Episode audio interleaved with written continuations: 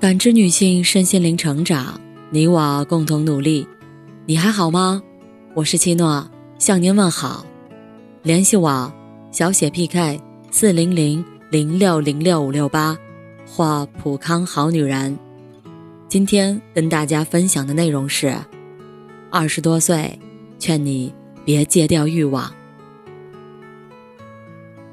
过年前，我去家门口的理发店剪头发的时候。看到店里进进出出的人特别多，我的理发师旭东说：“也不知道怎么回事儿，年前的生意格外好，有时候人多到店里连个落脚的地方都没有。”旭东现在是店里的副店长了，在这家店里有一点小股份。他每天早上十点到店里，晚上十点多才下班。这两天因为太忙。离开店里的时候，都已经十二点了。有时候晚上最后两个客人，他也都是硬撑下来的。我问他什么时候回家过年，他说，自己每年都是最后一个离开店里的人。今年他买了大年初一的车票，因为那时候会便宜一点自己也想在年前多挣点钱。我突然特别钦佩和欣赏眼前这个闪着光的大男孩。每个人都有过二十几岁，拼搏的年纪，为梦想熬过夜，拼过命。我相信，旭东凌晨走出理发店的那一个个晚上，他心里一定为自己竖起了大拇指。知乎上看过一个话题。有哪些让你醍醐灌顶的人生真相？下面有个回答说：“如果你觉得努力不能让你过得更好，那么躺平更不会。它只会让你待在舒适区，一边焦虑一边无所事事，直至最终被你的同龄人远远甩在身后。”我有个朋友，从疫情以来，短短两年时间里。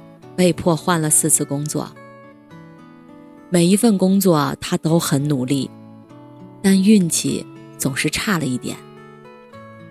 第一家公司主营留学咨询服务，在疫情爆发后直接遭遇了滑铁卢，公司连续几个月发不出薪水，他选择了主动离职。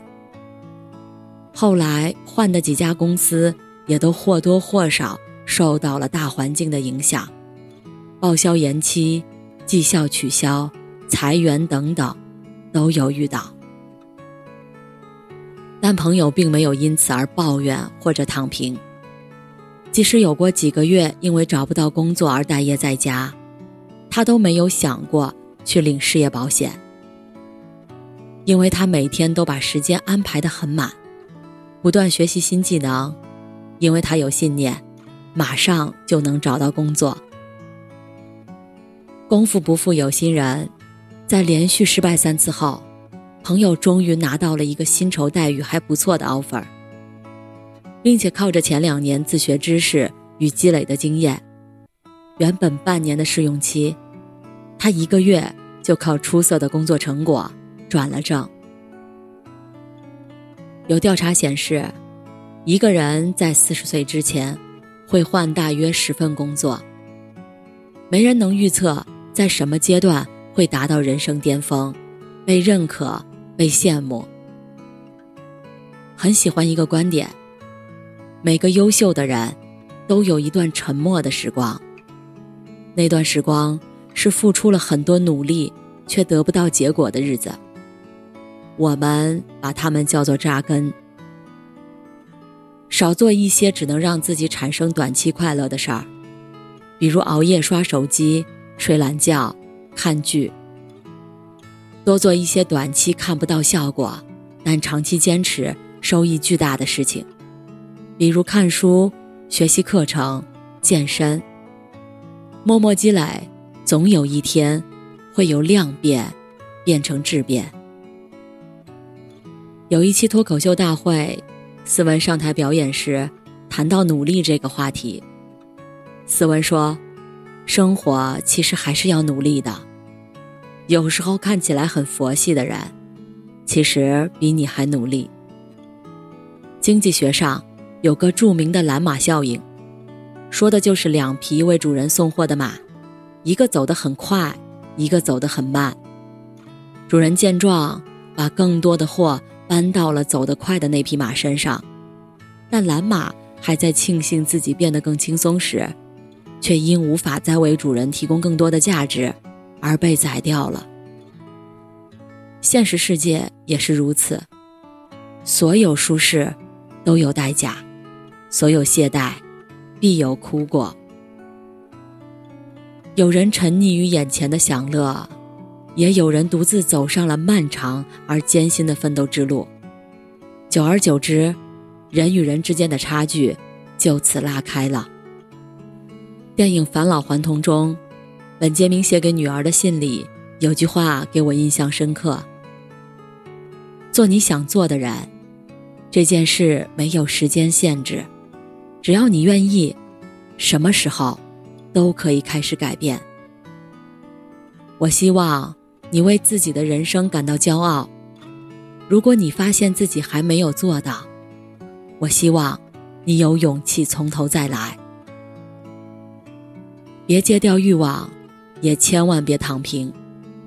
我们都还年轻，可以通过努力获得喜欢的东西，也可以通过努力去看向往的风景。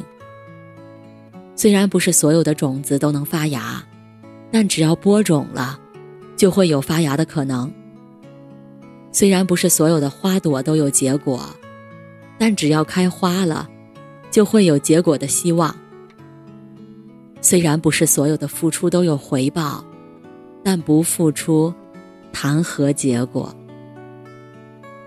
一个人使劲踮起脚尖靠近太阳的时候，全世界都挡不住他的阳光。我知道，去年你过得很辛苦，也许是疫情打乱了你的工作计划，被工作压得喘不过气来；也许你和自己心爱的人。重新变回了陌生人，也许就是运气没那么好，没遇到好的机会，没遇到帮助你的人。但这些，在这个节点上都不重要了，因为他已经翻篇了。